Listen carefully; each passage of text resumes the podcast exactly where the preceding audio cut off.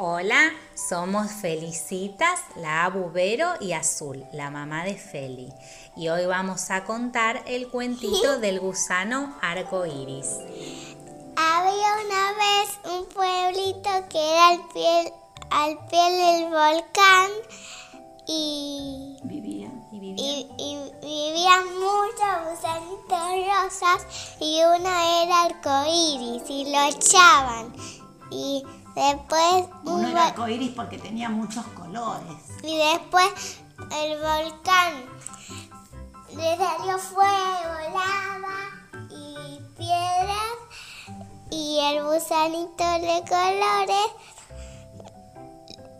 escuchó que pedían ayuda y, y, y fui y fue y cuando vio y co- todos, colores brillaban y todo se metía para adentro del volcán. Y pudo apagar el volcán. El volcán Sí. se apagó. Sí, Y entonces los gusanitos estuvieron muy agradecidos y lo dejaron vivir en el pueblito. con ellos. Sí, Le pidieron disculpas. ¿Por qué?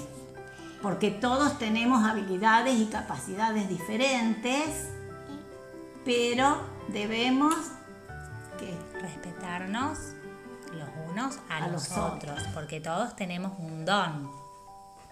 Y colorín colorado, Este cuento.